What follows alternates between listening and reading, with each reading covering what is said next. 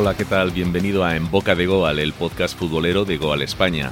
Una excusa para repasar contigo algunos de los aspectos más llamativos de lo que sucede en la Liga Española y sus alrededores. Estamos aquí cada semana para ofrecerte pequeñas píldoras en forma de balón a través de lo que nos cuenten los periodistas que siguen a los equipos de nuestro fútbol. En este segundo partido vamos a tener como asuntos sobre los que hablar a Ansu Fati y el sorprendente nivel en su regreso, sobre la debilidad que está mostrando el Valencia en las visitas a los equipos importantes y acerca del centro del campo del Sevilla, que a pesar de los grandes resultados del equipo, no carbura igual que el año pasado. Comienza en Boca de Goal.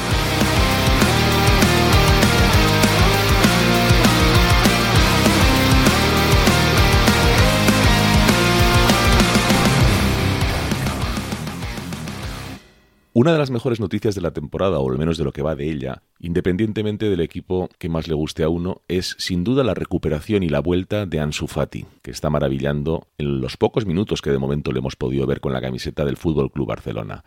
Adrián Soldevila es corresponsal de Goal.com en Barcelona y en el Fútbol Barcelona. Adrián, muy buenas. ¿Qué tal? Buenas creo que, es una de las mejores noticias independientemente de los colores, sobre todo porque a mí desde fuera por lo menos me da la sensación, no sé si estarás tú de acuerdo que lo ves todos los días, de que en este paréntesis de 11 meses había mucho miedo de que Ansu Fati volviera bueno, un poco cap disminuido, y sin embargo da la sensación de que ha vuelto el mismo Fati de, hace casi un año, ¿no? Sí, a ver, es, evidente que queda mucho por ver y queda mucho por recuperar todavía sobre todo a nivel, a nivel físico, de condiciones físicas, para estar a punto. Eh, pero es que la vuelta de Ansu Fati ha sido una bestialidad. Eh, yo creo que nadie podía eh, prever que Ansu Fati volviese con esa fuerza. En el primer partido que, jugó en su debut ante el, ante el Levante marcó, marcó un gol, un gol que dejó una foto icónica, si te acuerdas, el, como el equipo le levantó por encima de, del resto, pareciendo esa foto de, de, Pelé ¿no? en el Mundial del 70. Em, yo creo que fue un inicio espectacular. Eh, escribimos, mucho sobre, sobre ese partido, sobre esas acciones de Ansu Fati en el primer partido, porque, porque dejó a todo el mundo maravillado. Yo, no, no recuerdo a un Camp Nou con tanta alegría de ver a un jugador. Era, eh, yo creo que el, día del Levante fue, sinceramente, una, una, maravilla ver al Camp Nou en ese, en ese contexto. Pero claro, ninguno preveía que Ansu Fati siguiera ese ritmo. O sea, la gente dijo, vale, es, un jugador que está tocado por una, por una, varita mágica, ha vuelto, ha marcado un gol, ha levantado al público, eh, pero vamos a ver cuándo seguirá o cómo, por dónde va a ir Ansu Fati después de este primer contacto ¿no? con, el césped y con el balón. Pero es que, es que Ansu Fati sigue a, su ritmo, sigue a su manera, le da igual eh, lo que se piense sobre él y sobre su lesión. Y ayer, en la segunda acción clara que tuvo, marcó otro golazo otro golazo sensacional que, puso los pelos de punta. Sin duda, y además todavía el Fútbol Club Barcelona, a pesar de que está dando la sensación de que ha vuelto el Ansu Fati de siempre, está reservándolo. Ayer creo que eso es una hora lo que lo que juega. Tampoco jugó el partido entero el día del Levante. ¿Cómo está el Fati, el Ansu Fati que estamos viendo? Tú que vives el día a día del Fútbol Club Barcelona, ¿qué te cuentan de cómo está físicamente? Primero, cómo está de la rodilla y después, cómo está, que le queda todavía, supongo, físicamente para ponerse a la altura del resto de compañeros, ¿no? Bueno, de la rodilla está bien. A mí me transmiten mucha confianza, me transmiten que, el jugador también eh, se nota bien eh, con la rodilla ya recuperada, con el menisco recuperado, o el medio menisco recuperado, porque le extirparon medio menisco. Em, pero sí que es verdad que utilizan la palabra precaución. Y la palabra precaución no es una palabra que se utilice para, para cosas como, por ejemplo, una recuperación física a nivel atlética. No, no, se utiliza para eso. A nivel atlético es evidente que Ansu Fati no está al 100% todavía. Ayer jugó 60 minutos, los otros partidos había jugado 40 minutos, 30 minutos, 20 minutos en un cuarto de hora en su primer partido. Ayer jugó 60, es evidente que tiene que ir ganando masa muscular, ir ganando eh, condición física para, para poder afrontar partidos de 90 minutos al 100% del nivel. Pero bueno, eh, la rodilla le responde bien. Y lo que sí que te comentaba al principio, es verdad que utilizan la palabra precaución, porque claro, Ansu Fati ha tenido tres intervenciones en, la rodilla y no sería adecuado forzar, según nos cuentan los, los ah, responsables de la Secretaría Técnica de la Dirección Deportiva, no sería responsable hacerle jugar 90 minutos de entrada y forzar a su rodilla em, para que estuviera al 100% antes de pasar por las fases que toca pasar, que es pues eso, 20 minutos, 30, 40, 60 ayer. Veremos qué pasa en el partido del Dinamo de Kiev, que en principio no debería ser titular, para así ser titular el día del Real Madrid el domingo en el clásico en el, en el Camp Nou y jugar 65-70 minutos. Y la última, Adrián, ¿dónde ves a Ansu en este Fútbol Club Barcelona? Porque todavía no están las cartas de la delantera, yo creo que la baraja totalmente repartida. Acaba de entrar el Kun Agüero, aunque es verdad que unos poquitos minutos ayer pero ya está a disposición, está Luke de Jong, está Memphis Depay, está Ansu Fati. Empieza a tener donde elegir Ronald Koeman. ¿En qué posición le ves a Ansu Fati en el Barcelona de, este 20, esta temporada 21-22? Pues mira, lo hablábamos fuera de micro y comparto la opinión contigo. Si quieres, em, también puedes, puedes contar lo que hemos hablado. Eh, no, sin problema, cuéntalo, cuéntalo. Lo que, lo que, piensas tú. Yo creo que, que Ansu Fati es un jugador que tiene una calidad eh, fuera de lo normal. En el Barça yo creo que es el futbolista con más calidad técnica que, hay en el equipo, sobre todo en la parte más importante del, campo que es dentro del área. Dentro del área, eh, Ansu Fati es un, jugador muy decisivo, un jugador que dispara muy bien, un jugador que, que aparte de que no duda en el momento de disparar, em, tiene un disparo muy certero, que es algo muy complicado y esto lo venimos comentando eh, fuera de micrófonos contigo, algo muy complicado en el fútbol español.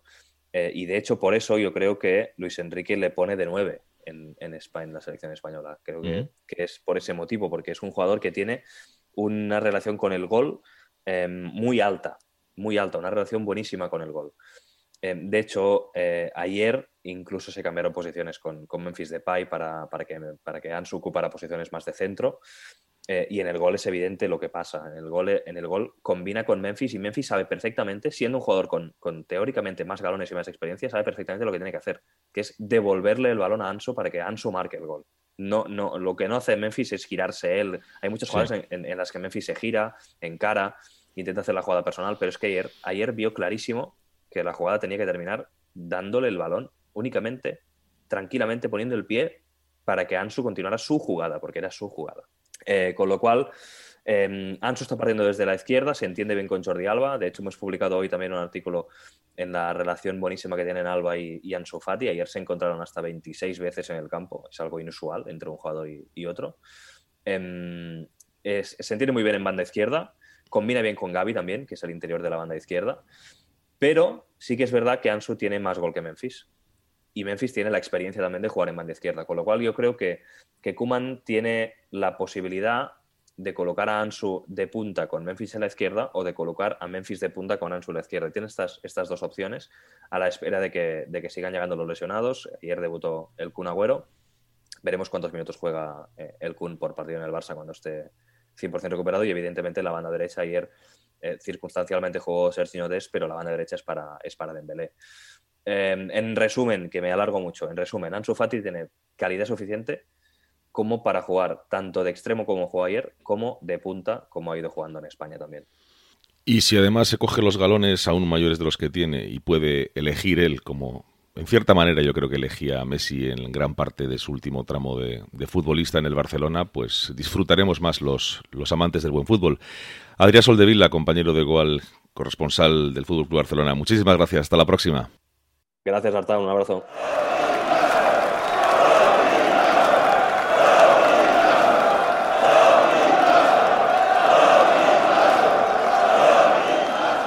Esta semana queríamos saber qué está pasando con el Valencia de Bordalás, un conjunto al que quizá de inicio se le ha exigido demasiado por la fama que traía el entrenador de, de poder levantar a los equipos que ha ido cogiendo, pero claro, con todo hay que tener paciencia y en el fútbol mucho más y queríamos hablar con César Hurtado. César, muy buenas.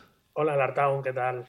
Pues bien, con ganas de escucharte porque el Valencia no, no, no está yendo mal y yo creo que bueno, pues poco a poco irá más, pero lo cierto es que ha tenido dos salidas, y es en lo que queremos incidir, importantes, y en ninguna de ellas ha dado yo creo que la talla que se le esperaba. Hablo del Sánchez Pizjuán y del Camp Nou. ¿Estás de acuerdo? Y si estás de acuerdo, ¿por qué crees que un equipo supuestamente, bueno, pues tan bien conjuntado como suelen ser los, los equipos de Bordalás, eh, está fallando quizá algo más de lo esperado en las salidas importantes? Sí, coincido con, lo que dices, ¿no? La verdad es que hasta el partido del Real Madrid el equipo había mostrado una buena cara tanto en casa como, como fuera, pero a partir de entonces eh, el, nivel ha ido, ha ido cayendo en picado, ¿no? especialmente el partido del Sánchez Pijuán, el Valencia fue atropellado en los primeros 25 minutos por, por el Sevilla, no, no, dio ninguna réplica durante el partido, un poquito en la segunda parte cuando ya estaba todo, todo resuelto. Y, en el Camp Nou sí que dio un paso adelante, tuvo hasta, hasta fue protagonista ¿no? en la segunda parte con el, con el 2-1, compitió un poquito más, pero, pero le falta le falta, en realidad yo creo que al Valencia le falta plantilla. Tiene un 11 eh, titular que creo que es competitivo, que puede salir a, pelear en cualquier campo, pero cuando Bordalás mira al banquillo creo que se encuentra una falta de nivel muy alta, ¿no? Porque no es lo mismo tener a Carlos Soler que a Yunus Musa, no es lo mismo tener a Guedes que mirar al banquillo y que esté Cherisev o el del Costa. Eh, no sé, creo que, creo que es todo un poco, creo que el Valencia el partido del Real Madrid, esa remontada en el descuento le hizo mucho daño y desde entonces ha ido, ha ido perdiendo fuelle. Y ya, a eso se le suma por, pues que el nivel de la plantilla, no creo que el Valencia tenga más de 13, 14 jugadores de un nivel acorde con su historia. Es un problema quizá en ese nivel que, señalas que no tiene pues posiblemente 17, 18 jugadores de primer nivel. Es un problema quizá sobre todo en el centro del campo que da la sensación de que para ser un equipo de Bordalás tiende a descoserse con el paso de los minutos. Sí, por supuesto. De hecho, eh, mira, se ha tenido que inventar a Hugo Guillamón de medio centro porque no tenía, no tenía otro medio centro. Bueno, era Euro Racic, que parece ser que no, no está en, en buena forma, el entrenador no termina de confiar en él porque apenas le, ha dado minutos y se tuvo que inventar a, Hugo Guillamón para jugar con Daniel Vaz. Y sí, en el momento que, que esa pareja de medios centros también eh, pasan los minutos y el, y el, cansancio va, va, haciendo mella, no, no puede tirar de nadie del banquillo. Es decir, ellos están completando prácticamente los 90 minutos todos los encuentros con la ayuda de Carlos Soler, que encima ha estado lesionado las últimas jornadas, que juega en derecha y se viene un poquito más al centro para ayudar, pero sí, es uno de los, de los problemas principales del Valencia, es el centro del campo y por eso Bordalas en, en pretemporada incidió tanto en fichar a Mauro Arambarri, eh, creía que era el eje sobre el que debía pivotar el Valencia y al final no, no, llegó, no llegó este medio centro y se tuvo que inventar a Guillamón, que está jugando bien, pero que, que al final no deja de ser un central reconvertido y que se está chupando, por así decirlo, 90 minutos semana tras semana. Llevamos casi un cuarto de liga, todavía queda muchísimo evidentemente, pero mm, en la última pregunta me gustaría saber tu opinión acerca de, y llegado a este punto, el aficionado del Valencia, incluso dentro del mismo club, ¿qué esperan? Mostrado el nivel, vamos a decir, un tanto irregular que, que ha mostrado el Valencia hasta ahora. Bueno, hay que poner un poquito en contexto porque venimos de donde venimos, ¿no? De un año de un par de años malísimos, tanto con Javier Gracia como con Albert Celades y Boro apagando fuegos ¿no? en las temporadas anteriores. Bueno, eh, se llegó con. Cuando llega Bordalás había ilusión, porque era un entrenador que suele sacar mucho rendimiento a sus equipos, y las primeras jornadas el equipo, el equipo iba y tenía esa, esa vena ¿no? de, de Bordalás, de, equipo luchador, de equipo aguerrido. Y bueno, se, se infló un poquito el globo y ahora se está deshinchando creo que, creo que en Valencia ahora mismo, pues con, entrar en Europa League se daría la afición más que, más que satisfecha. Eh, veremos a ver dónde, dónde queda finalmente. Yo creo que va, va, a rondar la media tabla alta, pero no sé si le dará para, para entrar en, en, competición europea. Va a depender mucho de que no tenga lesiones como ahora que se le fue Gallas, se le fue Carlos Soler, se le fue Thierry. Claro, eh, si en el momento que te fallan tres puntales y luego tu banquillo es de tan poquito nivel, pues el equipo lo va a notar. Pero bueno, yo entiendo que la afición del Valencia, con estar rondando los puestos de, Europa League, se da, se da por satisfecha. César Hurtado, compañero de Goal, muchísimas gracias.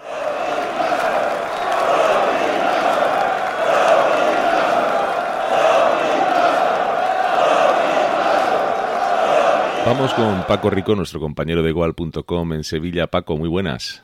Muy buenas, Artaun. Quería hablar contigo porque el Sevilla sigue siendo uno de los equipos importantes de, la Liga Española, de eso no hay absolutamente ninguna duda, pero da la sensación desde fuera de que el centro del campo está teniendo algún problema más que otros años y que no acaba de carburar sobre todo ofensivamente. No sé qué visión lo tienes tú que lo cubres a diario.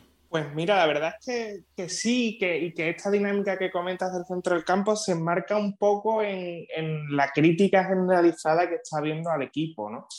Eh, el Sevilla eh, está más o menos donde se esperaba al principio de, de la liga, Colí eh, segundo con, tres puntos menos que la Real Sociedad, pero con un partido menos. O sea, a nivel numérico, el, el arranque de temporada del Sevilla ha sido bueno, ¿no? Sobre todo en liga pero las sensaciones y el juego están dejando una, una sensación de muy, muy poca fluidez en el, en el equipo de Lopetegui y tiene muy buena parte de culpa al centro del campo. De hecho, te diría que ahora mismo Iván Rakitic es el centro de buena parte de la crítica que, que, está recibiendo el equipo a nivel, a nivel negativo. ¿no? Está teniendo muy poco ritmo, eh, muy poca fluidez, genera pocas ocasiones, sobre, sobre todo en los partidos de fuera de casa y Lopetegui está buscando soluciones y, creo que además buena parte de ese poco ritmo que está teniendo está teniendo mucho que ver también con, con el pobre nivel que ha mostrado de momento en la Champions.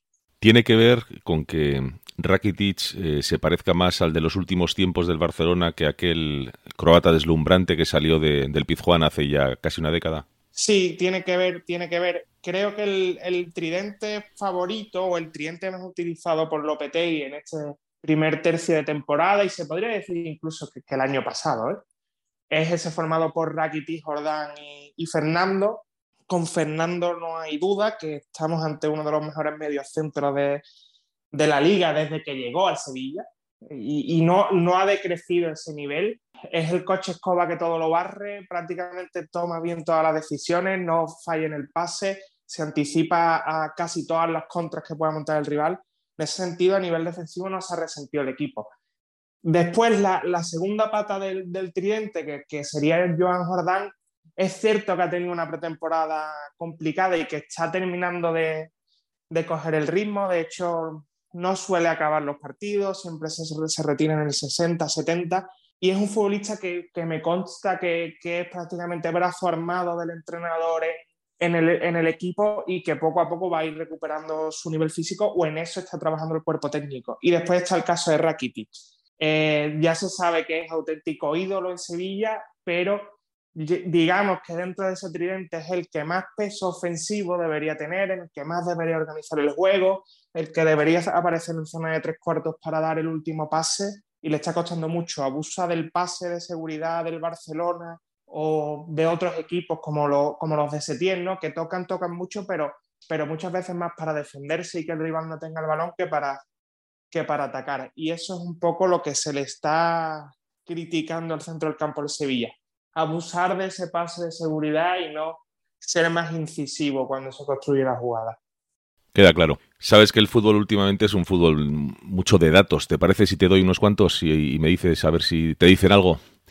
Eh, Fernando, 34 años. Iván Rakitic, 33 años. Papu Gómez, también centrocampista, 33 años. Thomas Delaney, el último en llegar, 30 años. Nemanja Gudelj, 30 años. Y luego sí, efectivamente, con 27 están eh, Joan Jordán y está también eh, eh, Oliver Torres y luego estaría, estaría también Oscar Rodríguez con 23. Digamos que gran parte del core del centro del campo del Sevilla empieza a tener una edad o eso simplemente es en el DNI y no se refleja en el campo? Pues creo que, que, no se refleja en el campo según el caso, ¿no? Yo creo que lo de Rakitic, yo más que físicamente lo achaco a, falta de, de, ritmo y a haberse acostumbrado quizás a un juego del Barcelona que en el Sevilla no, no es quizá lo que busca la afición o lo que más gusta la afición, ¿no? Creo que no es físico el tema con Rakitic. Eh, Fernando, yo diría que es de los jugadores más atléticos de la liga y de los que mejor conoce su cuerpo, ¿eh? porque después cuando, cuando pasas por el club y, ves algún entrenamiento, te cuentan algún dato, Fernando es un futbolista que entrena 30, 40 minutos, se va a hacer recuperación, se va a hacer masaje y conoce perfectamente cómo tratar su cuerpo para dar después el máximo en los partidos. Que el Sevilla eh, está envejeciendo su plantilla, sí, y creo que es un envejecimiento buscado en el sentido de que el club piensa que le, le hacía falta algo de experiencia para la Champions y de jugadores que, que, tuvieran más de 10 partidos en Champions, como puede ser el caso de Delaney, y, por eso ha intentado meter un poquito de experiencia. Y aparte, si estos jugadores estuviesen en ese pico de los 26-27 años, quizá no estarían en el Sevilla por, por, motivos evidentes, porque cuando Fernando tenía 27 estaba en el City, cuando Rakitic tenía 27 estaba en el Barça y, y así, ¿no? Sí creo que, que, que, es más de un dato de DNI que de rendimientos, ¿no? Porque quizá en el caso de Rakitic sí, pero más por, por estilo de juego que por falta de ritmo. Paco, una última pregunta. ¿Por qué hay jugadores en principio con tanta calidad como Óscar Rodríguez, que proviene de la cantera del Real Madrid, como Oliver Torres, que no están participando, al menos de momento, entre los elegidos de, de Julen Lopetegui? Sí, digamos que cada uno tiene su circunstancia distinta, ¿no? Yo creo que ahí hay un trío de futbolistas que podrían ser los que sentasen al criticado Rakitic para intentar buscar un poquito más de, colmillo en la elaboración de, la jugada del Sevilla y creo que el Papu tiene el hándicap de que siempre que hay un parón se va con la selección y de que vivió una, temporada, una pretemporada inexistente porque participó en la Copa América, se incorporó tarde y cuando se incorporó dio positivo por COVID. Es decir, Papu empezó a competir sin haber entrenado y, y eso hace complicado que Lopetegui le dé un sitio en una posición tan clave y que tienda a ponerlo más en la banda, donde digamos que hace falta menos, menos, menos partidos y menos minutos y menos experiencia con tus compañeros para, para acoplarse. Después está el caso de Oscar. Muchísima gente tenía mucha fe en Oscar porque hizo una pretemporada magnífica, marcando muchos goles, eh, siendo uno de los futbolistas destacados en casi todos los amistosos que ha tenido el Sevilla. Pero eh, cada vez que Lopetegui le, le ha dado la oportunidad de titular, recuerdo que fue titular creo que en las tres primeras jornadas y, y no tiró la puerta abajo del equipo. Y digamos que a medida que fue sumando efectivos con los jugadores que se recuperaron del COVID, con los fichajes que fueron llegando, como que ha ido saliendo del equipo. Aunque es cierto que muchas veces a Oscar lo usa en banda y casi nunca lo pone en el centro del campo. Quizá verlo ahí dos, tres partidos sería como ya el momento decisivo para ver si este futbolista de verdad va a romper en algo en el Sevilla. Y después está el caso de Oliver, que sí que ha vuelto ya a reaparecer, pero ha tenido una grave lesión muscular y digamos que está en la pretemporada, en la temporada que va a definir cómo es su paso por el Sevilla. Este tercer año va a terminar de decirnos si, si rompe en estrella o en estrella secundaria. Pues Paco Rico, compañero de Goal.com, muchísimas gracias por hablarnos de este centro del campo del Sevilla que, por sacarle alguna pega, está teniendo algún problema más que el año pasado, pero ahí está, eh, a tres puntos de la Real Sociedad, líder, la Real, el Sevilla con un partido menos y empatado con el Real Madrid, el Atlético Madrid y el sorprendente Osasuna. O sea que pocos peros podríamos poner al equipo, al equipo sevillista. Paco, muchas gracias. Hasta la próxima. Muchas gracias, Lartown.